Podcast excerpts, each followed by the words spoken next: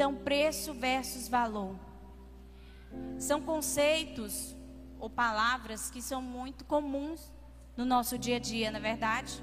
Alguma vez você já falou, você já teve que mencionar, ou quem sabe você trabalha diretamente numa área que diariamente você precisa estar falando desses conceitos, que por algumas vezes acabam até mesmo sendo confundidos. Mas de forma bem direta e bem prática, o preço, ele é algo que é definido pelo mercado. E o valor, ele é algo mais subjetivo, mais pessoal, porque o valor ele é determinado pelas vantagens que um produto ou um serviço ele pode trazer para a sua e para a minha vida. Então, o preço ele é a quantidade, dinheiro, o quantitativo, aquilo que você paga por um produto, aquilo que você paga por um serviço.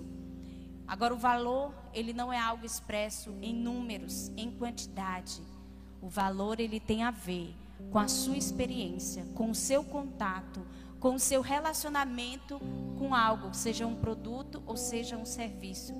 Preço você vai encontrar em diversos lugares a respeito de um só produto, por exemplo. Você vai encontrar preços baixos, como preços exorbitantes também. Mas o que vai contar nesse momento, você vai pesar muitas, é, você vai pesar muitas coisas na hora. O que, que é importante? Será se a minha experiência com isso vai ser boa? Então, geralmente nós levamos algo pelo valor que nos agrega, pela experiência e o contato que nós temos com o produto. Às vezes ele não tem um preço tão alto, mas o valor que é para nós é incalculável. Às vezes o preço é bem caro, mas só você sabe o valor que ele tem para a sua vida. Vocês estão entendendo? Existe uma frase que diz que o preço é aquilo que você paga, o valor é o que você leva, é o que você carrega.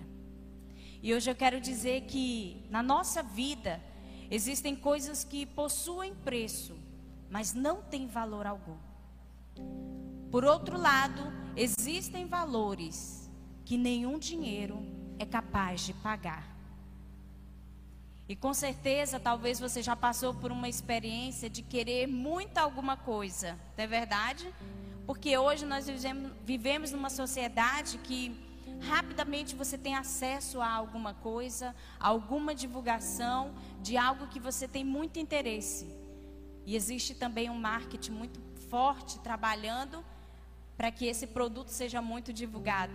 Mas muitas vezes nós não estamos dispondo daquele, daquele preço, daquela quantidade para conseguir algo.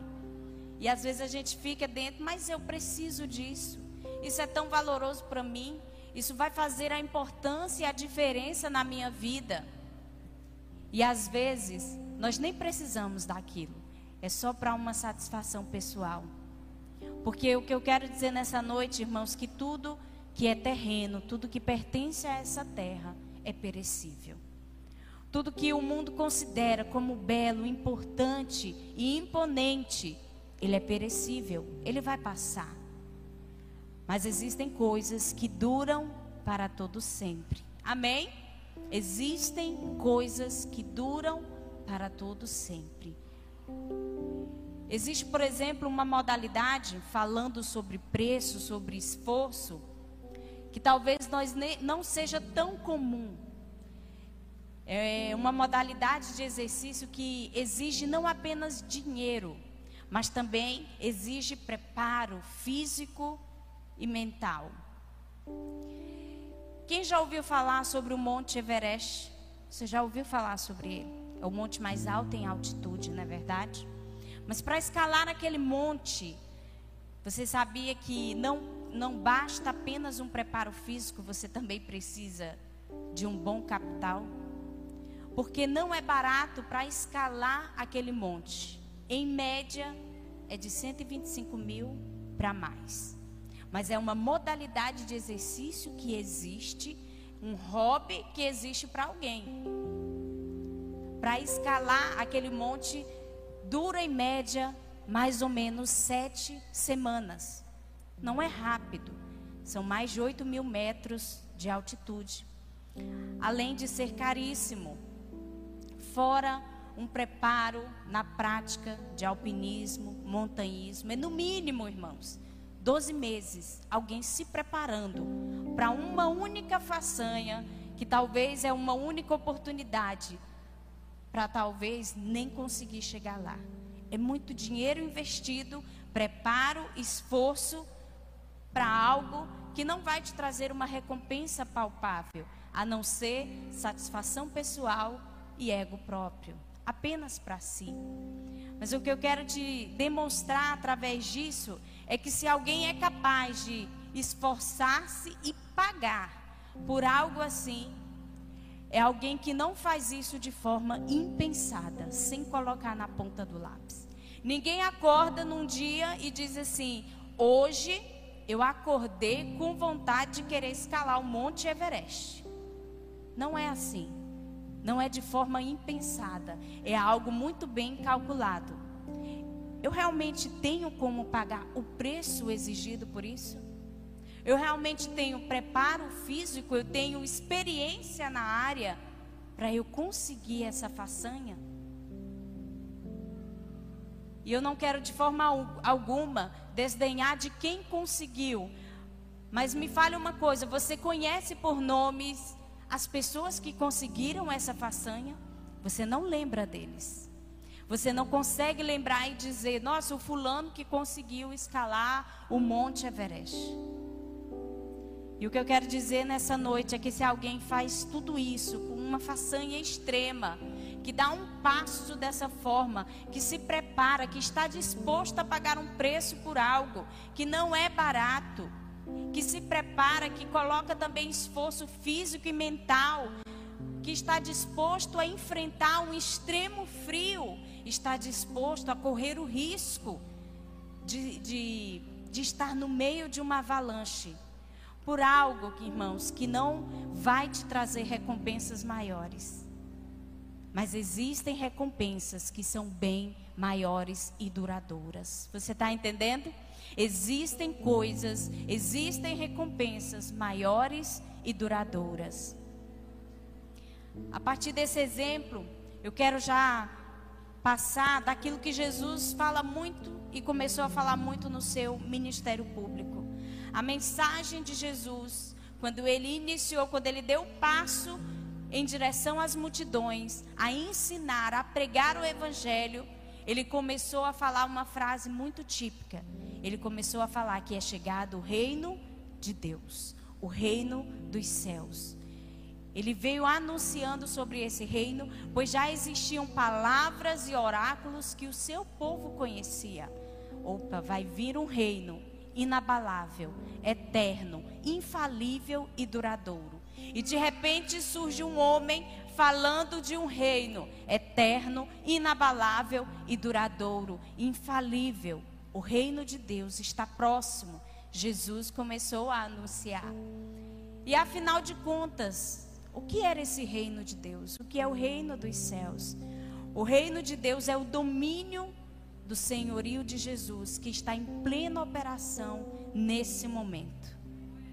O reino ele não é, ele, ele é um domínio espiritual, ele não é um domínio terreno e nem político, ele é um domínio espiritual que está em plena operação nesse exato momento. Porque Jesus veio anunciando, o reino ele já chegou. Entrar no reino significa entrar na vida eterna. Eu trouxe algo novo para vocês. Aquilo que vocês estavam tanto esperando, aquilo que os profetas tanto declararam.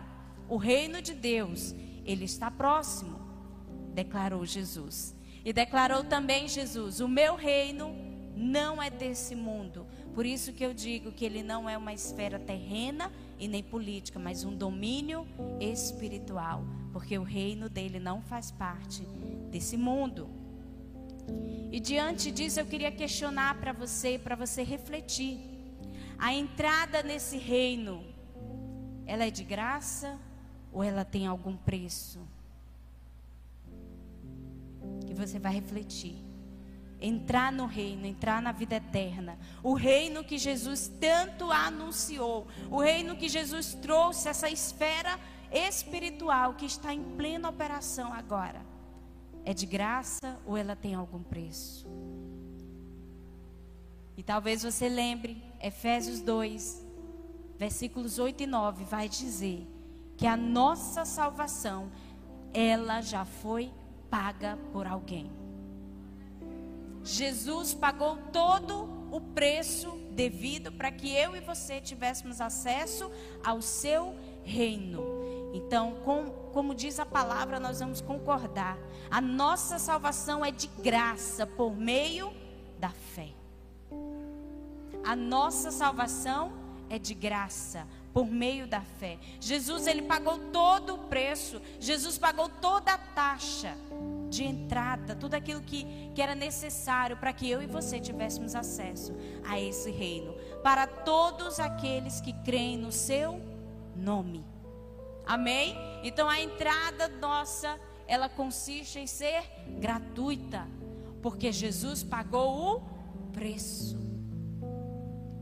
Nada nesse universo jamais iria se comparar ao valor inestimável do reino de Deus. Vale muito mais do que qualquer mortal poderia imaginar. E nenhum de nós que estamos aqui nessa noite jamais conseguiríamos pagar. Reflita.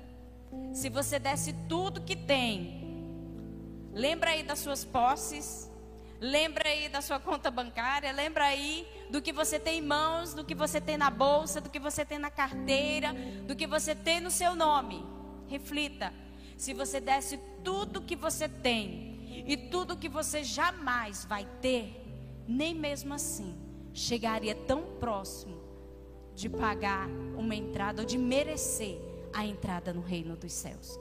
Porque o Senhor Jesus deixa muito claro na sua palavra, lá em Efésios, é de graça por meio da fé. Não é por obras, não é por diplomas, não é por mérito próprio, para que ninguém se glorie e diga assim: eu consegui porque eu sou bom. Não.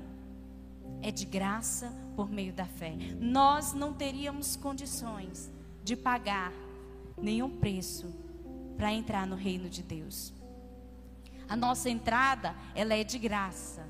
Porém, existe um custo quando um pecador decide entrar nesse reino. E é sobre isso que nós vamos falar. Amém? Existe um custo ao entrar nesse reino, porque Jesus incentiva a todos aqueles que desejam entrar, eles possam contemplar o custo que será necessário para ele estar nesse reino. Amém? E nós vamos analisar através de duas parábolas nessa noite. Eu gostaria que você abrisse a sua Bíblia em Mateus capítulo 13. Glória a Deus.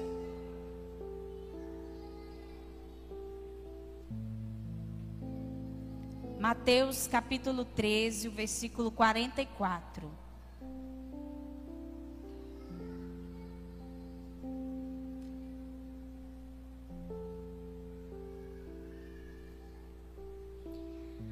Mateus capítulo 13, versículo 44. Se você encontrou, diga amém. Glória a Deus, vamos ler juntos. O reino dos céus é como um tesouro escondido num campo. Certo homem, tendo-o encontrado, escondeu de novo. E então, cheio de alegria, foi, vendeu tudo o que tinha e comprou aquele campo. Essa é a primeira parábola. Jesus era alguém que ensinava muito por parábolas.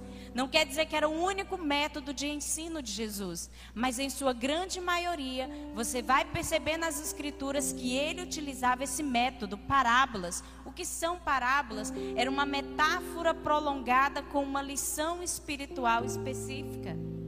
Jesus utilizava situações do dia a dia do seu povo, do seu público, para fazer com que eles compreendessem o que, que a mensagem, o que, que Jesus está falando. Então você olha talvez para essas parábolas e às vezes você não consegue encontrar um, um, nexo com o seu dia a dia. Você precisa compreender para quem Jesus estava falando. Ele estava falando para uma grande multidão, muitas vezes que só ouviam o que outros estavam ensinando, eles não tinham acesso tão poderoso que nós temos a uma Bíblia inteira. Na sua época era, era pergaminhos, era pedacinhos, tinham rolos ali contendo as escrituras. E muito mais, a cultura era mais oral, passando de pai para filho as promessas, a palavra, tudo aquilo que Deus fez. Então Jesus, ele olhava para a sua multidão e sabia que eram pessoas que não tinham muita instrução, muito ensino, mas aguardavam o reino dos céus. Então ele utilizava um método muito simples para que as pessoas pudessem compreender, para que elas pudessem, opa, eu já sei do que, que ele está falando. Eu estou compreendendo. Então a parábola ela, ela é algo de fácil entendimento, mas ela contém uma lição espiritual poderosíssima. As pessoas conseguiam compreender. Amém? Então são lições espirituais profundas, como é o caso dessa primeira. O reino dos céus é como um tesouro escondido. E nós vamos analisar parte por parte, amém? Um tesouro, quando você escuta falar sobre tesouro, é algo muito especial, é algo muito particular que você não anda mostrando para todo mundo, não é verdade? Olha aqui meu tesouro, olha. Mas o tesouro é o que? Um conjunto de riquezas, coisas preciosas, ou um local onde você deposita essas coisas que são importantes. É algo importante. Então, o tesouro escondido, esconder algo naquela época era a coisa mais comum que existia. Nós olhamos hoje para a nossa realidade e quando você tem um tesouro, ou quando você tem algo muito precioso, quando você tem bens, quando você tem dinheiro, você vai colocar no devido lugar. Você coloca no banco, você faz investimento, você aplica em ações, você faz algum tipo de negócio. Tem muitas outras modalidades. Tem modalidade de criptomoedas, imóveis, fundos de investimento. Então, quando você tem algo assim, monetário, que é quantidade, que é preço. Você tem um local apropriado para guardar. Mas agora pense na época de Jesus. O que que eles faziam? Eles enterravam, eles escondiam esse tesouro. Algumas coisas eram colocadas no templo.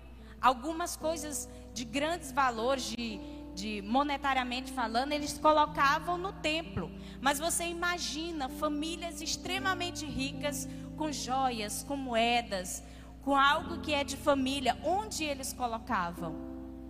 Eles enterravam em algum lugar, fixava na memória onde deixou para depois ele pegar. Por exemplo, muito comum em época de guerra. Hoje vai acontecer alguma coisa. Você já ouviu falar sobre espólio de guerra? Sobre alguém que venceu e foi lá e saqueou tudo. Então, quando alguém ouvia rumores de guerra, alguma coisa, eles pegavam aquilo que eles tinham, o seu tesouro, e escondiam. Passou a guerra, se estava todo mundo vivo, voltava lá e pegava o seu tesouro. Se a pessoa morrer, morreu com ele também o esconderijo. Ninguém iria mais saber. Hoje nós guardamos em muitos lugares. Existe um meme que diz que uns guardam na lembrança. Lembra de quando ele teve dinheiro. Não está nem no banco, nem em casa. Só na lembrança que um dia ele teve um tesouro. Mas naquela época, não. Eles escondiam, eles enterravam. Quem lembra da parábola dos talentos? Quando Jesus fala que a, a um servo foi entregado um talento. E o que, que ele fez? Enterrou. Porque era algo muito comum. Quando o, o senhor daquele servo chegou, ele disse o quê?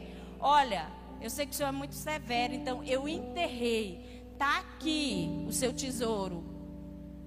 E aí, o que, qual a resposta daquele senhor? Servo mal e inútil, por que, que você não colocou no banco? Por que, que você não deixou correndo juros? Por que você não colocou no lugar certo? Então era algo que é muito comum enterrar tesouros. Inclusive existem matérias, talvez você já ouviu, de que existem tesouros perdidos que, se alguém encontrar, pode ser o novo milionário do momento. Imagine na época de grandes embarcações, onde eles levavam muitos tesouros. Quantas embarcações naufragaram ou guardaram em, em cavernas e a pessoa e perdeu. Mas se hoje alguém encontrasse, digamos, um tesouro desse que vale muito, ele seria o novo milionário do momento, porque era, era algo muito comum nessa época. Um homem ele encontrou um tesouro escondido no campo. Não sei o que, que ele fazia no campo, mas de repente, andando pelo campo, ele tropeçou. Isso aqui é um tesouro. E a palavra diz que ele não levou consigo aquele tesouro, ele escondeu de novo. Ele encontrou, ficou feliz e enterrou novamente, deixou lá no lugar. E o que, que ele fez? Foi para sua casa, muito alegre, muito satisfeito, olhou para tudo que ele tinha e disse assim: Eu vou vender tudo e vou comprar um terreno, vou comprar um campo, porque eu encontrei algo incalculável. A Bíblia não diz quanto era aquele tesouro. Mas para alguém abrir mão de tudo que ele tem, de suas posses, deveria ser algo que valia a pena, não é verdade? Ninguém vai vender tudo que tem para comprar apenas um terreno. Outro detalhe: o dono daquele campo que aceitou a venda do terreno, ele não sabia que tinha um tesouro lá. Porque ninguém em sã consciência vende algo sabendo que tem um tesouro no seu, no seu fundo de quintal, vamos assim dizer. Ninguém vende sem antes ter escavado, procurado. Mas ele também nem sabia que tinha aquele tesouro. E diz que o homem, cheio de alegria, vendeu tudo que tinha para conseguir aquele terreno que tinha um tesouro de valor inestimável. Continuando, você olha agora para o versículo 45 e para o versículo 46. É uma outra parábola. Diz assim: O reino dos céus também é como um negociante que procura pérolas preciosas. Encontrando uma pérola de grande valor, foi, vendeu tudo que tinha e a comprou. Essa é a segunda parábola. Pérola, meus irmãos, é algo valioso, não é verdade? Quando você olha essa joia, não é barato. E é tão interessante a forma como a pérola ela é formada, porque ela é apenas uma reação, um mecanismo de defesa da ostra a uma reação a alguma poeira, algum parasita, e esse mecanismo de defesa que é liberado faz com que a pérola se forme. Então é algo muito extraordinário a formação de uma pérola. E ela fica muito, muito no fundo, no profundo dos mares. É algo muito precioso. É algo que você varia de tamanho e cor e é encontrada apenas no fundo do mar. Eu vi uma pesquisa que diz que a pérola mais cara e mais rara do mundo foi encontrada por um pescador no sul da Tailândia, avaliado em mais de 1,8 milhão. Uma única pérola é conhecida a pérola laranja. Um único objeto, irmãos. E nós olhando agora para essa parábola, você percebe que é um negociante um negociante que está em busca de pérolas, em busca de algo, ele sabe muito bem o que, que ele está procurando. Diferentemente daquele que topou com o tesouro escondido, esse ele sabe para onde ele deve olhar. Esse ele sabe o que, que ele está procurando. Eu estou procurando uma pérola. Eu estou procurando pérolas. Eu estou procurando algo que me satisfaça, algo que seja perfeito. Então, esse comerciante, quando ele encontra a única pérola, perfeita em tamanho, forma e beleza, opa, tudo que eu tenho, eu posso vender para adquirir esse único objeto. Por quê? Porque vale a pena. Então a parábola diz que esse negociante sai à procura de algo que ele mesmo sabe o que é. Eu estou procurando pérolas preciosas. E de repente, nesse nesse procurar, nessa jornada, ele encontra uma única pérola. Creio que seja uma pérola que tenha uma forma, beleza única, sem nenhum defeito. A pérola, para ela ter valor, ela precisa ser extremamente perfeita na sua cor, no seu tamanho, no seu padrão. E a Bíblia diz que esse homem encontrou esse único objeto, esse negociante, não era qualquer pessoa, era um negociante. Ele sabia o que estava procurando no mercado. E ele procura e encontra uma pérola que o faz vender tudo que ele tem e adquirir ela. Algo muito interessante é que esses dois personagens de ambas as parábolas, eles fazem o contrário do que os investidores atuais fariam. Se você for sentar com alguém que conhece do mercado financeiro, de economia, ele não vai dizer para você investir tudo que você tem em uma única coisa. Ele vai dizer que você está louco. Se isso não der certo, você perde tudo. Você precisa ser alguém, ó, visionário. Invista seu dinheiro ali, ali, porque se isso aqui não der certo, você tem para onde socorrer, você tem um plano B, certo? Então, esses homens, esses personagens fizeram completamente o contrário. Mas aí que vem a reflexão. Com certeza, aquilo que eles encontraram era de extremamente valor. Com certeza eles sabiam o que estavam fazendo, olharam para tudo que tinha e disse: Ei, isso aqui é infinitamente melhor. Isso aqui é muito superior. Isso aqui vale a pena investir. Amém? Então nós vamos analisar agora as verdades espirituais contidas nessa parábola. Aquilo que Jesus usava do dia a dia. Todo mundo sabia o que era um tesouro escondido. Todo mundo sabia o que era pérola. Todo mundo sabia. Então Jesus estava usando de coisas comuns para falar verdades espirituais. E o que eu quero, nós chegamos à conclusão de que tudo que esse mundo considera como valioso, como importante, nada não pode se comparar com o valor de conhecer a Cristo e fazer parte do seu reino. Tudo que o mundo considera como importante, como algo que é necessário. Nada disso pode se comparar a conhecer a Jesus e fazer parte do seu reino.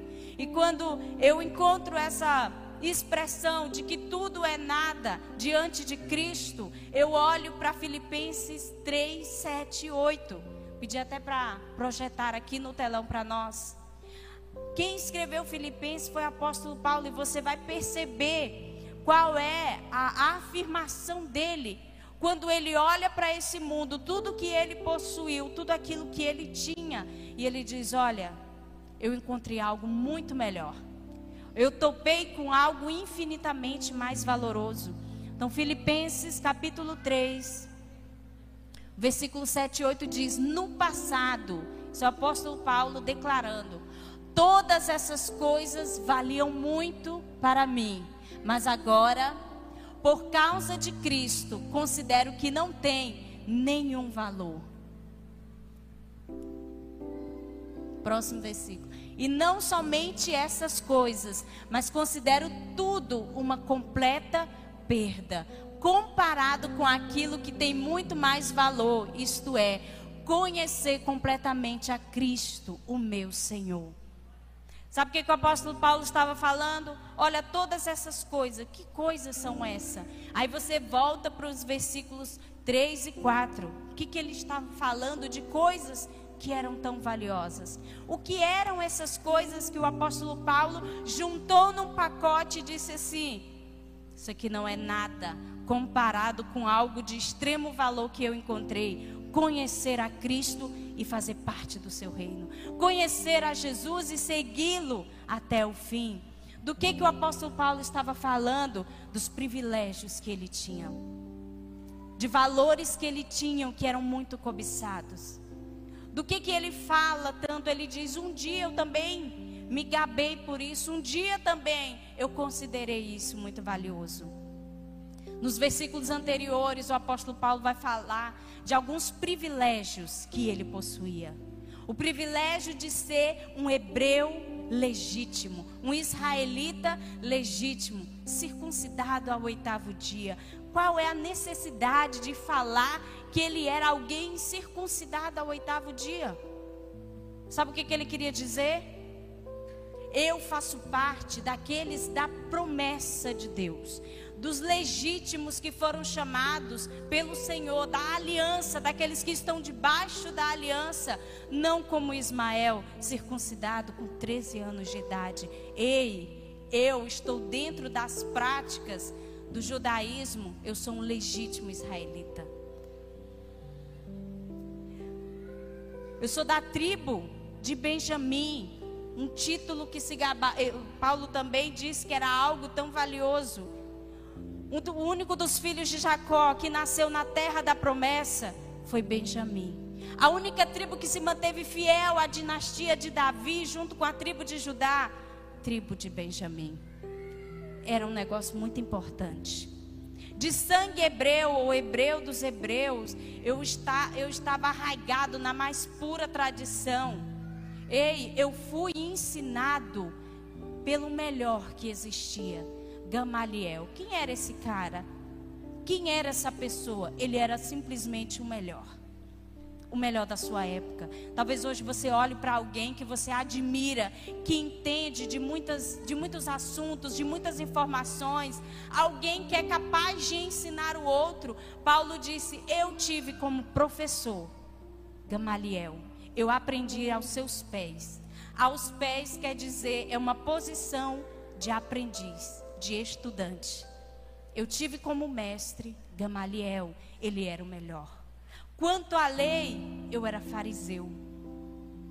O maior orgulho de um fariseu era ele ser extremamente zeloso à lei de Moisés. Era alguém que olhava à risca a lei e cumpria. Ele fazia parte do grupo dos separados. Fariseu quer dizer separado. Outro detalhe, eu era um perseguidor da igreja. Ele não era qualquer pessoa. Ele também tinha aval para poder prender qualquer pessoa que seguia o caminho de Jesus. Paulo poderia entrar nas cidades e prender qualquer um, perseguidor. Por que, que ele era um perseguidor? Porque ele era muito é, é, cuidadoso, fervoroso, como um fariseu. Ele achava que estava cumprindo a vontade de Deus. Eu estou cumprindo, eu estou agradando a Deus, porque eu sigo a risca a lei. Então Paulo ele estava simplesmente colocando e pegando todos os seus títulos, aquilo que era muito importante, porque isso era muito importante na época. Ele não era qualquer pessoa, ele estava dizendo assim: respeita a minha história, você não sabe de onde eu saí. Mas sabe o que, que eu fiz? Eu tive um encontro real. E eu peguei tudo isso, todos esses privilégios, joguei, considerei como lixo. Eu considerei como nada. Pelo fato de conhecer a Cristo. Irmãos, o valor do Evangelho. Irmãos, o valor de ter uma experiência genuína com Jesus, que é o nosso maior tesouro. Irmãos, existe um valor inexplicável. E o apóstolo Paulo vem nos ensinando que quantas vezes as pessoas brigam e lutam por títulos, por posições, por status. E ele disse tudo isso que o mundo considera como alguma coisa. Eu quero dizer que eu joguei na lata do lixo e digo que hoje o que vale a pena para mim é conhecer a Cristo é prosseguir em conhecer. Eu encontrei algo muito mais importante do que que me adianta ter todos esses títulos. Ser alguém que era conhecido como a nata, ser alguém que entrava e saía pela cidade e era honrado, era reconhecido, falava muitas línguas, falava muito bem, mas ele compreendeu, ei, eu estava fazendo tudo errado. O que existe valor é encontrar a Jesus. Isso sim vale a pena. Glória a Deus. O encontro de Paulo com Cristo proporcionou uma experiência tão incrível, tão valorosa, que tudo que ele tinha antes, ele percebeu que aquilo não tinha valor. Meu Deus, como eu estava cego, como eu estava enganado, como eu estava preso a coisas que vai se acabar. Mas aquilo que eu recebi, isso não vai se acabar. Lembra do reino de Deus? Eterno, infalível, não tem fim. Aquilo que ele tem para nós. E algumas coisas, alguns pontos que nós podemos aprender com as parábolas que nós lemos é primeiro que o valor do reino, ele não tem preço. Nós temos em Cristo no seu reino um tesouro eterno e de valor incomparável. No reino consiste tudo o que é eterno. Aqui, terreno, tudo é passageiro.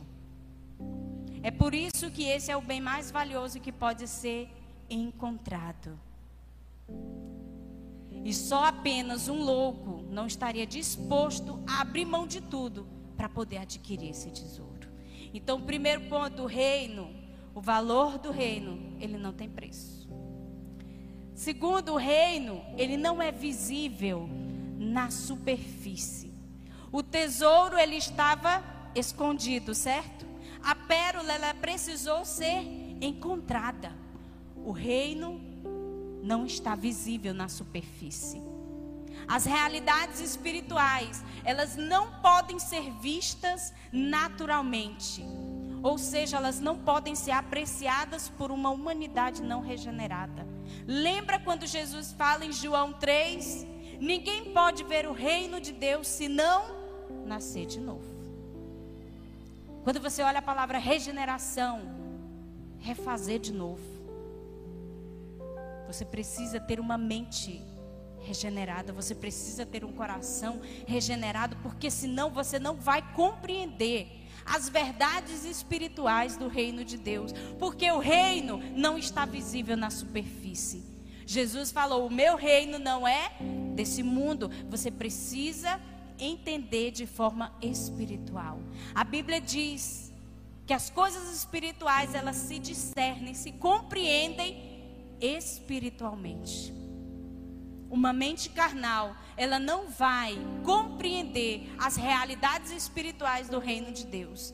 Mente e corações regenerados. Se você não nascer de novo, se você não passar pelo processo de regeneração, você não vai ver e nem entrar no reino de Deus.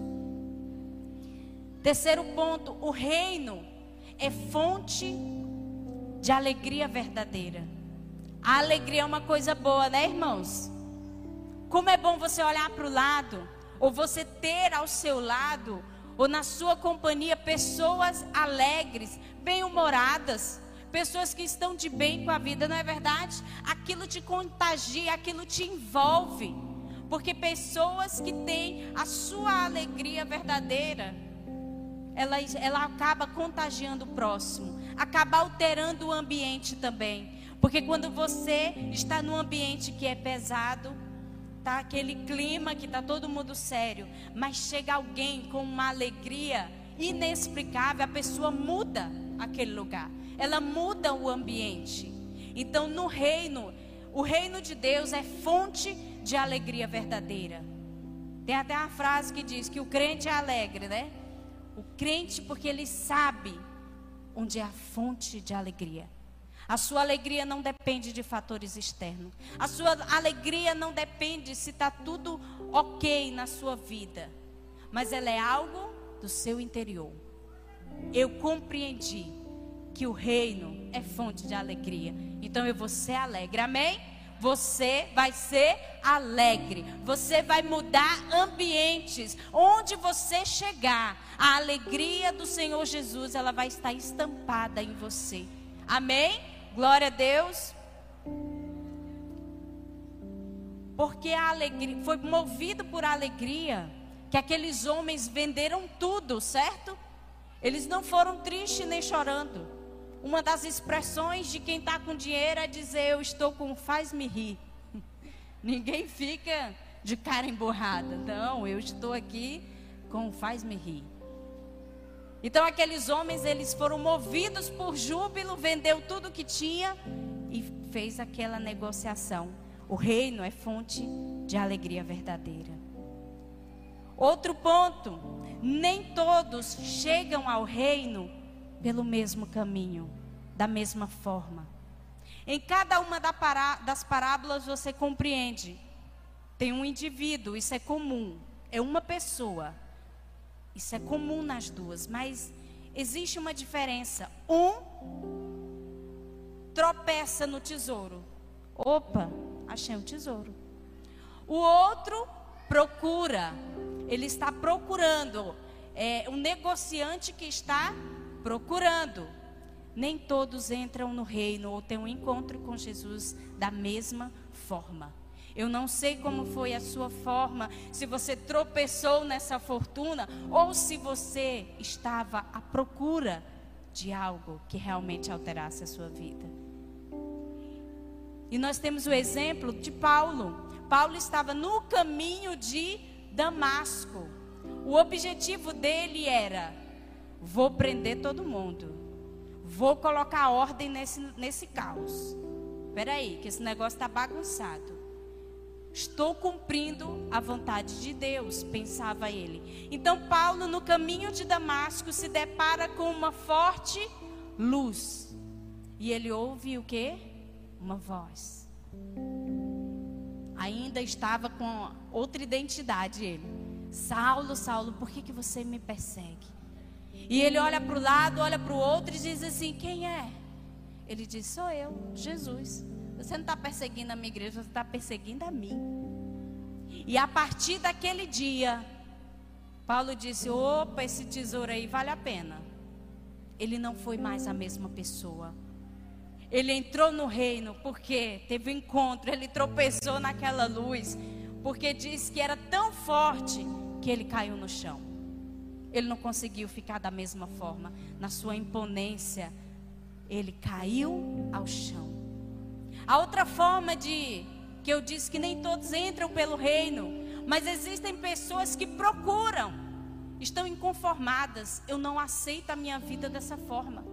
Uma fé superficial, algo que eu acho que está faltando alguma coisa.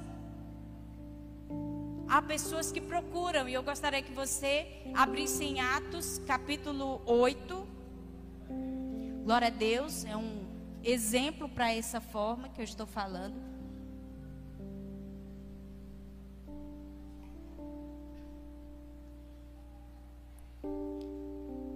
Atos capítulo 8, a partir do versículo 26. Diz, diz assim: Todos encontraram? Amém? um anjo do Senhor disse a Filipe: Vá para o sul, para a estrada deserta, que desce de Jerusalém a Gaza. Ele se levantou e partiu.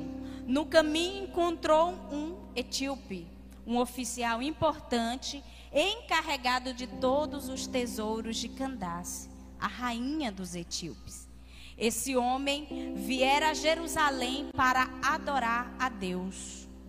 E de volta para casa, sentado em sua carruagem, ele lia o livro do profeta Isaías. E o Espírito disse a Filipe: aproxime-se dessa carruagem e acompanhe ela. Só até aqui. Aqui está falando de um etíope. Eu não sei como é o nome dele, mas ele era um oficial muito importante, viu? Ele estava só carregando os tesouros da rainha. Então não era qualquer pessoa. Mas aqui diz que esse homem saiu da sua terra para ir para onde? Para Jerusalém. Qual era o objetivo? Adorar a Deus.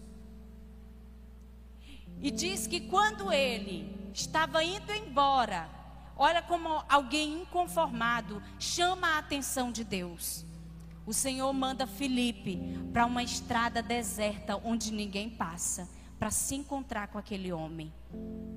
Aquele homem tão inconformado, ele foi para Jerusalém para adorar a Deus, mas na volta ele sentia falta alguma coisa. Ele estava lendo uma porção das Escrituras, que era Isaías 53.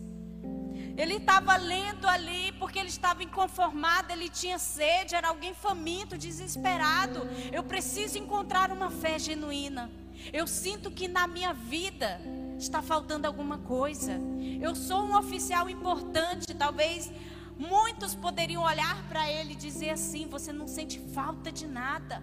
Você é um oficial importante. Você é alguém responsável pelo tesouro da rainha. Você já veio para Jerusalém e adorou a Deus. Amém. Não, mas ele tinha fome e sede por Deus e estava lendo as escrituras, mas ele não estava o quê? Compreendendo. Chamou a atenção de Deus e Deus enviou Felipe. E ele diz assim: Eu não estou conseguindo entender quem é esse homem, quem é essa pessoa. E aí ele apresenta: Você quer saber? Sabe esses tesouros aí que você está carregando? Isso aí não é nada com um tesouro chamado Jesus. Você é um oficial importante carregando as coisas mais preciosas da rainha. E você veio para Jerusalém, você está lendo sobre o tesouro mais importante que existe. Ele está falando de Jesus, aquele que veio nessa terra, morreu a nossa morte, aquele que nos deu acesso e garantia ao seu reino eterno, imutável e infalível. É sobre Jesus. E o que que eu faço? Inconformado, gente. O que que eu faço? Eu já vim nesse lugar para adorar a Deus. Eu estou voltando para minha casa. E eu estou aqui lendo essas escrituras. Se eu sei que é sobre Jesus, o que é que eu faço agora? Creia, seja batizado. Ele olha para o lado e tinha uma fonte, tinha água. Ele diz: O que, que me impede? Eu quero agora. Eu encontrei, quando ele encontrou o tesouro, incalculável, ele diz: É agora que eu quero.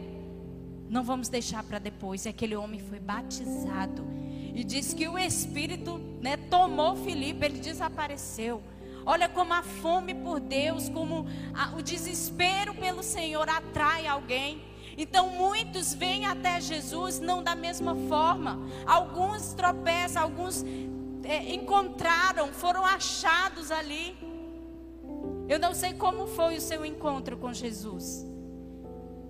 Mas Ele é o nosso tesouro inenarrável. Ele é o nosso tesouro, amém?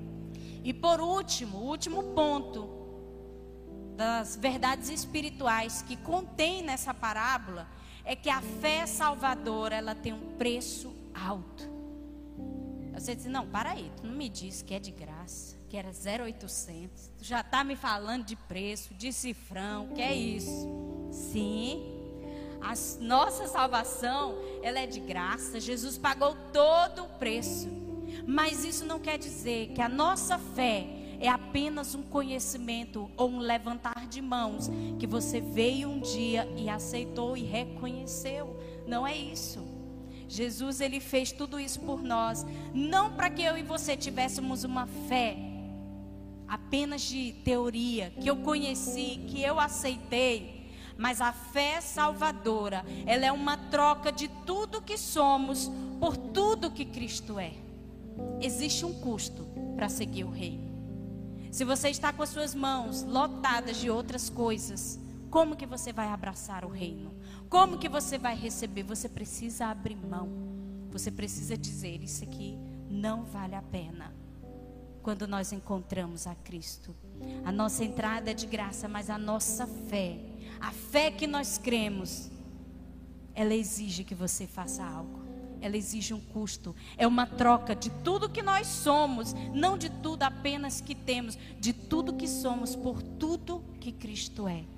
Como é que o Senhor quer que eu seja? O que é que eu preciso fazer? É isso que acontece.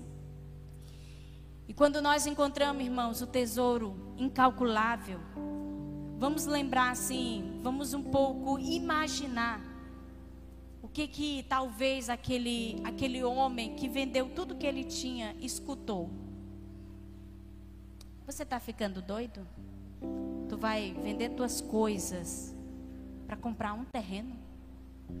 Vamos contextualizar. Tu só vive na igreja agora, é? Que é isso? Só vive na célula? Tá ficando doido? Se desfazendo do que tem? Olha a oportunidade boa que nós temos aqui. Não. Que é isso? Olha a facilidade que nós temos aqui para subir na vida, enganando as pessoas. Não. Tá ficando doido. Você não quer crescer. Então talvez aquele homem tal, talvez escutou muitas coisas. Tá ficando doido em vender tuas posses, moço. Tua casa, tá tudo tão direitinho, tá tudo tão arrumadinho, a tua vida tá boa. Por que, que você vai dar essa mudança? Por que, que você vai fazer essa volta? Por que, que você vai fazer tudo isso? Uma mente não regenerada, não renovada, jamais vai compreender as pessoas jamais vai, vão, irão compreender o porquê que nós depositamos tudo que temos nas mãos de Jesus. Porque Ele é o tesouro incalculável. Porque Ele é a pérola de grande valor. Porque Ele é aquilo que dinheiro algum consegue possuir. Então muitas vezes as pessoas não irão entender quando nós renunciamos às facilidades dessa vida. Quando nós renunciamos ou deixamos passar coisas imperdíveis por amor ao reino de Deus. E talvez em poucas linhas, um hino do cantor cristão, ele, ele possa resumir isso. Quando ele diz que tudo entregarei. Você já ouviu esse refrão? Tudo entregarei, Senhor. Tudo eu deixarei. Por ti, Jesus bendito, tudo eu deixarei. Você já ouviu esse, esse, esse hino? Ele diz: Tudo eu entregarei. E talvez para resumir, talvez dentro de você, você pode passar na sua mente: será se tudo isso é verdade? Igual a pastora Vilma, ela até falou na terça-feira, e isso parece muito com ela. Até Billy Graham tem uma frase parecida. Se tudo isso for uma falácia, menino, se tudo isso for uma mentira. Será se, se isso não passar de, de um conto de carochinha, meu Deus? Aí a pastora diz assim: valeu a pena. Valeu a pena ter sido uma boa cristã. Valeu a pena seguir princípios. Valeu a pena conhecer você. Valeu a pena ter um relacionamento com tantas pessoas que compartilham da mesma fé. Valeu a pena. Mas nós acreditamos e cremos que nós servimos a um Deus real. Que nós realmente encontramos algo de extremo valor. Por isso nós podemos dizer de todo o coração: tudo entregarei. Você não entrega a sua vida para a qualquer pessoa. Você não entrega aquilo que é seu para qualquer pessoa. Mas para Jesus nós podemos dizer: tudo entregarei. Tudo deixarei. Por quem? Por ti. Jesus bendito, tudo eu deixarei.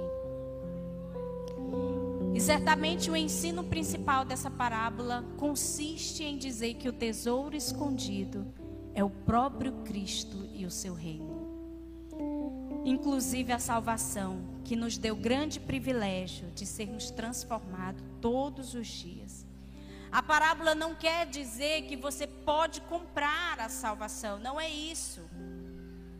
Porque o recurso que Jesus utilizou, né, as parábolas, foi para demonstrar a tamanha preciosidade, o seu valor incalculável na vida daquele que encontra. Quando ele encontra, ele olha para tudo que tem e diz assim: menino, eu não tinha era nada, agora sim, com Jesus eu tenho tudo. Ele é o melhor da minha vida. E eu não quero, irmãos, também menosprezar ou desprezar o fato de possuir alguma coisa, riquezas, de você ter um bom diploma, de você ter uma carreira. O problema não é o dinheiro, nunca foi. O problema é o amor e o apego ao dinheiro. Isso sim é o problema, porque nós entendemos que tudo aqui é perecível.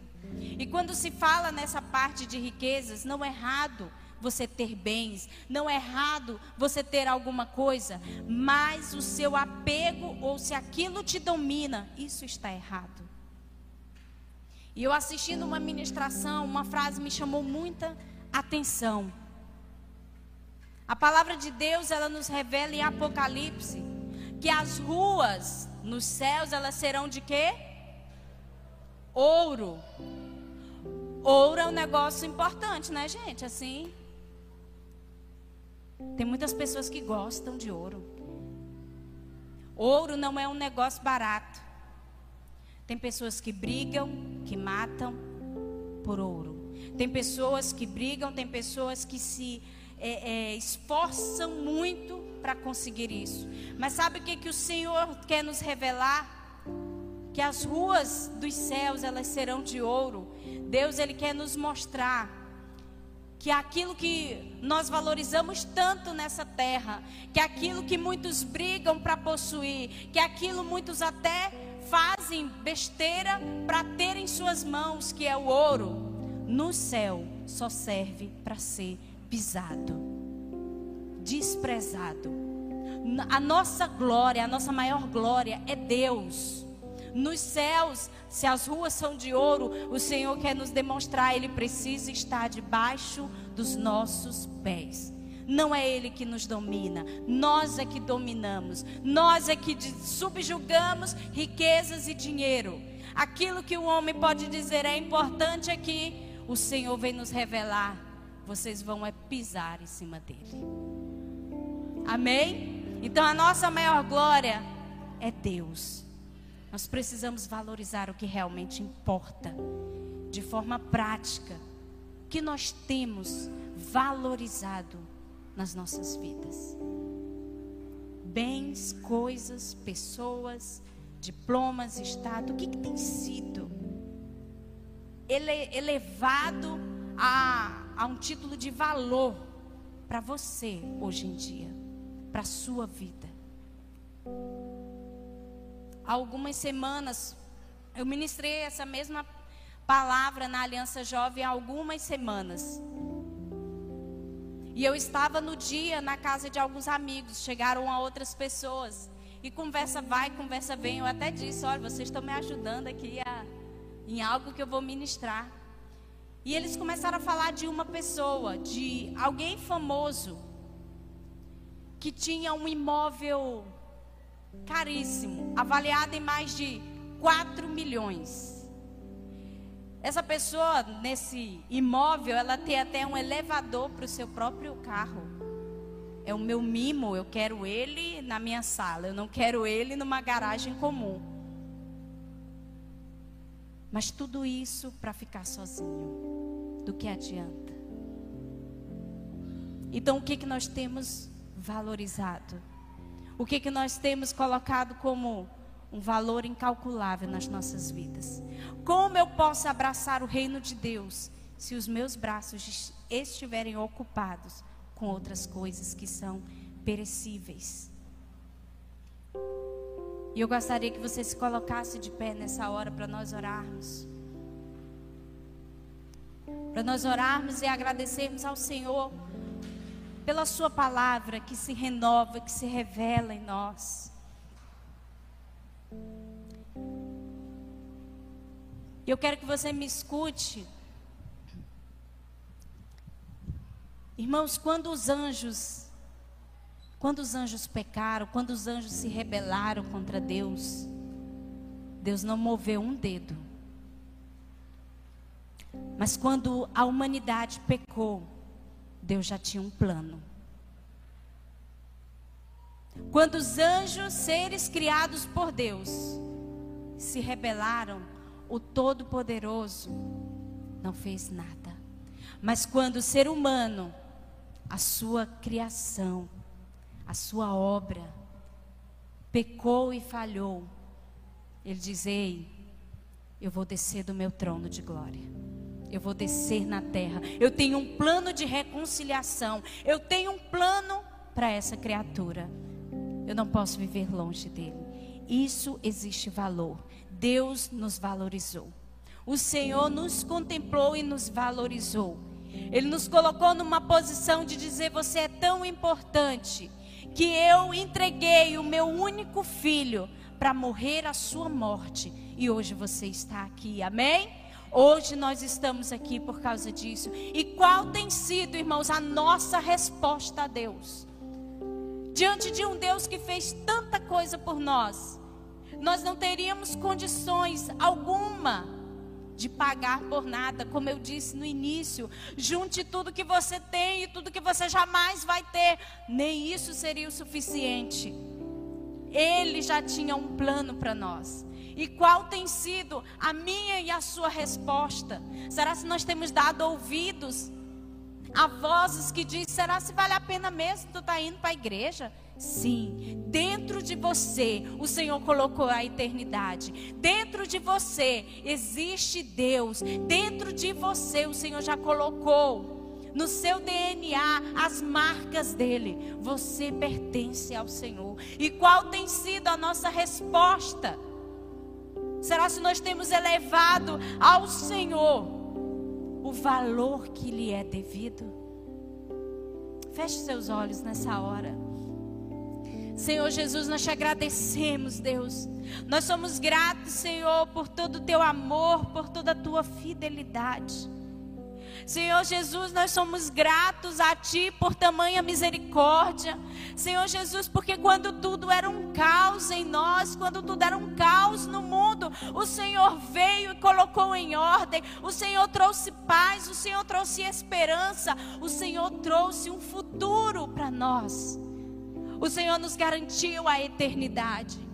E Deus, nós oramos nessa hora te pedindo perdão, Senhor te pedindo perdão por todas as vezes que valorizamos coisas perecíveis, coisas que são terrenas, coisas, ó Deus, que esse mundo considera como importante.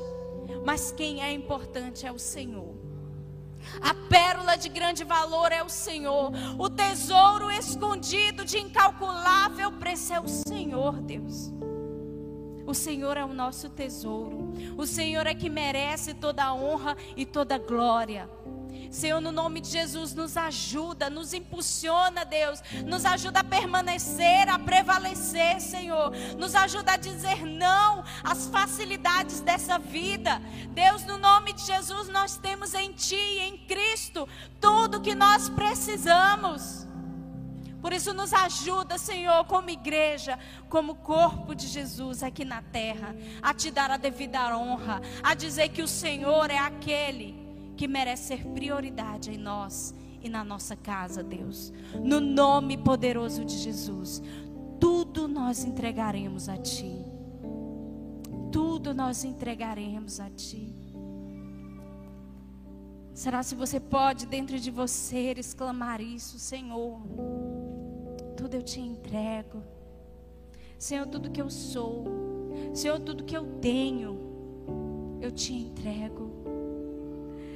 Onde, Senhor, nós estaríamos se não fosse a tua bondade, se não fosse o teu olhar de amor sobre nós?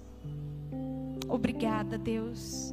Muito obrigada, porque o Senhor é bom e é fiel em todo o tempo. Aleluia.